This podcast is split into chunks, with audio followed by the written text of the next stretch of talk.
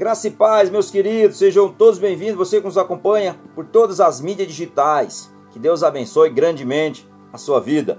E hoje a nossa palavra de hoje, meus queridos, é: Como nós podemos ficar bem com o Senhor? Como nós podemos acertar os nossos débitos com Deus? Como nós podemos chegar mais próximo de Deus? Então aqui hoje eu fiz algumas, é, algumas perguntas e algumas interrogações. Todos nós temos, quando não o conhecemos e quando nós o conhecemos, principalmente aí a gente tem que realmente se aplicar ainda mais. Se nós ainda não o conhecemos, nós precisamos e necessitamos conhecer esse Deus tão maravilhoso que traz a nossas vidas um amor tão grande que não há espaço o suficiente para guardar no nosso coração. Porque o nosso Deus, ele é um Deus grande, é um Deus soberano, é um Deus poderoso, é um Deus rico em amor, em misericórdia, em compaixão, é um Deus que se compadece com seus filhos e toda a sua criação. Todo aquele que ainda não confessou seu filho amado Jesus. Você tem essa oportunidade hoje de se tornar também filho. A partir do momento que você confessar o filho, você se torna filho do Deus Altíssimo, Deus Todo-Poderoso, o grande eu sou, o eterno soberano Deus, o santo e bendito Deus de Israel e o Deus de todo o universo. Criou com a palma de suas mãos. Aleluia, tão grandioso ele é. Então, nossa palavra de hoje, meus queridos, é: como eu posso resolver a minha situação, a minha vida com Deus? Então, hoje aqui, vou pegar aqui, vou deixar, vou, vou, deixar, vou começar aqui com dois versículos bíblicos. Eu estava aqui meditando nesses versículos bíblicos, que é no Salmo 14, no verso 3, e também em Isaías 53, no verso número 6. Amém? Aqui no Salmo 14, no verso número 3, a palavra de Deus diz assim: Desviaram-se todos e justamente se fizeram imundos. Não há quem faça o bem, não há sequer um. É pesado, né, meus queridos? Mas é a realidade. Porque enquanto nós permanecemos no pecado, é assim que nós somos. Deus não o reconhece. Nós somos, nós vivemos separados do Senhor. Separados. E eu vou pegar aqui também Isaías 53, no verso número 6, que a palavra de Deus diz: Todos nós andávamos desgarrado como ovelhas, cada um se desviavam pelo seu caminho, e o Senhor fez cair sobre ele a iniquidade de nós todos. Aleluia, Senhor. Glória a Deus. Então nós temos um Pai, nós temos um Senhor, e nós temos também um professor, um companheiro, um intercessor. É isso mesmo. A Trindade é Pai, Filho e Espírito Santo de Deus. O Pai está no céu, o Filho está ao seu lado, sentado à sua direita. E aqui está o Espírito Santo de Deus. E também você pode convidá-lo a fazer parte da sua vida. Se você abrir o seu coração, como está aqui em Romanos 10, no verso 9 ao verso 10, você pode convidá-lo e você pode confessá-lo, Jesus, como seu Senhor e seu Salvador. E o Espírito Santo vem fazer habitação. Só precisamos confessar,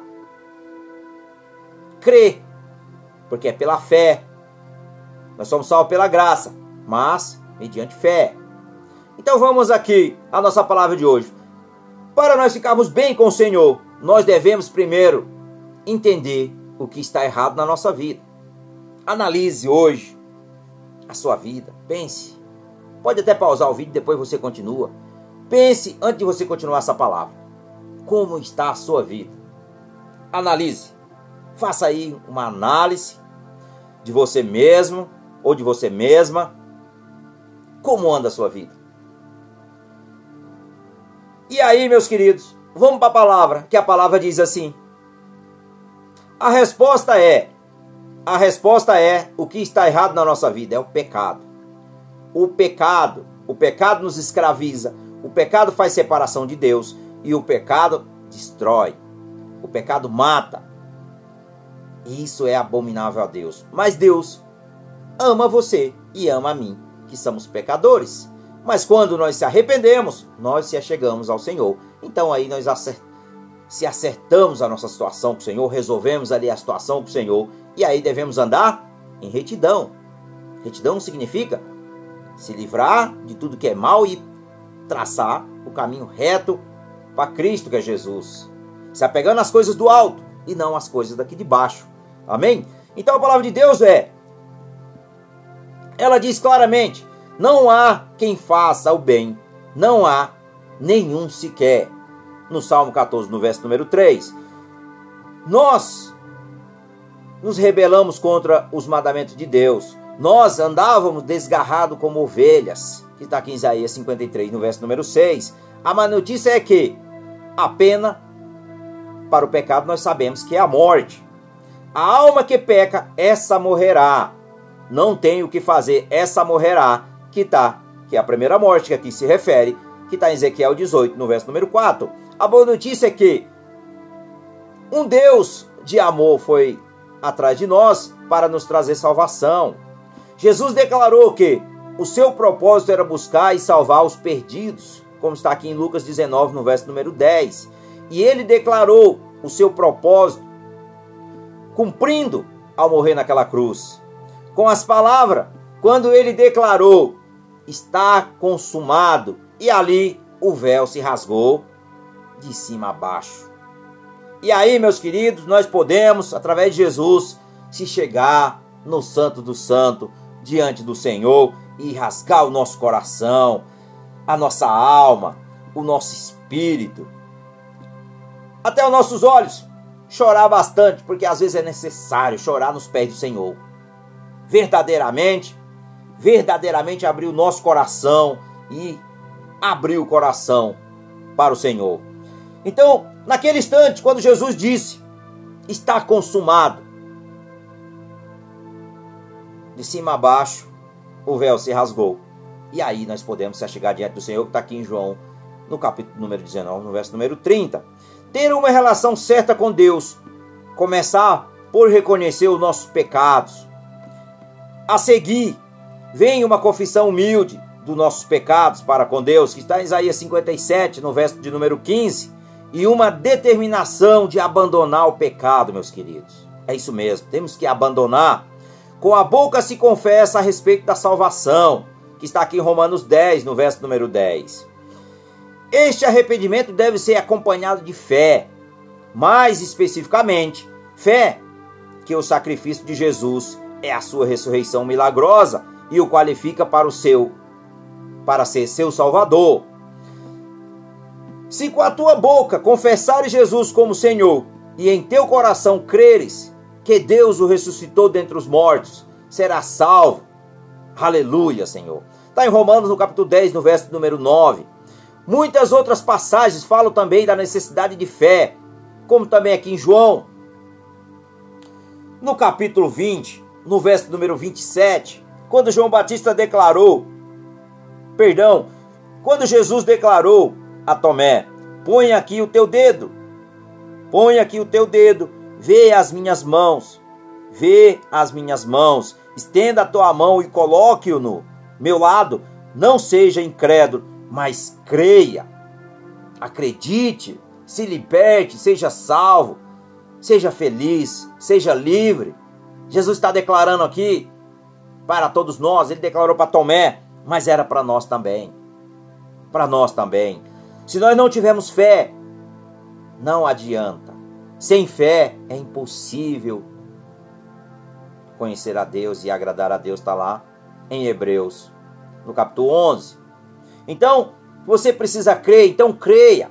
Então declare hoje: Eu creio, Senhor. Eu creio que Tu és o meu Senhor, o meu Salvador. E eu creio e confesso que Tu és o único caminho que me leva à vida eterna, que me dá a vida eterna pelo teu sacrifício na cruz. Amém? Glória a Deus. E também em Atos 16, 31. Medite também lá em Gálatas 2,16. E lá também em Gálatas 3, no verso número 11, e também no verso 26, e também em Efésios. Em Efésios 2:8, que a palavra de Deus diz assim: Pois é pela graça que sois salvo, por meio da fé, e isso não vem de vós, é dom de Deus. Sabe por que é dom de Deus? Para que o homem não venha se vangloriar dos feitos que Deus opera através da sua vida. É desta maneira. Então nós temos que crer, meus queridos. Então, ficar bem com Deus ou estar mais próximo de Deus, resolver a situação com o Senhor, é uma questão da sua resposta ao que Deus fez em seu favor, fez em nosso favor. Ele enviou o Salvador ao mundo, ele proveu o sacrifício para tirar o seu pecado, ou seja, os nossos pecados, que está aqui em João 1, 29. E ele lhe oferece a promessa: todos aquele que invoca o nome do Senhor será salvo, que está aqui em Atos 2, no verso número 21. Então, uma linda ilustração de arrependimento e perdão é a parábola do filho pródigo. Quando nós lemos aqui em Lucas 15, no verso 11 ao verso 32, o filho mais novo desperdiçou o presente do seu pai em pecado vergonhoso, que está aqui no verso 13. Quando ele reconheceu que o seu agir estava errado, decidiu retornar para casa. No verso 18, ele concluiu que não seria mais considerado como filho, que está no verso 19. Mas ele estava errado. Seu pai amou o rebelde, que havia voltado, mais do que nunca, que está aqui no verso 20, tudo estava perdoado. E uma celebração ocorreu naquele lugar, que está no verso número 24. Então Deus mantém as suas promessas. Deus mantém as suas promessas, incluindo a promessa de perdoar. Perto está o Senhor dos que têm o coração quebrantado e salva os de espíritos oprimidos, que está aqui no Salmo 34, no verso número 18. Então, se você quer resolver a situação com Deus, hoje é a oportunidade. Hoje é você tem essa oportunidade. Então, vamos orar. E confesse, como está aqui em Romanos 10, no verso 9 e no verso 10.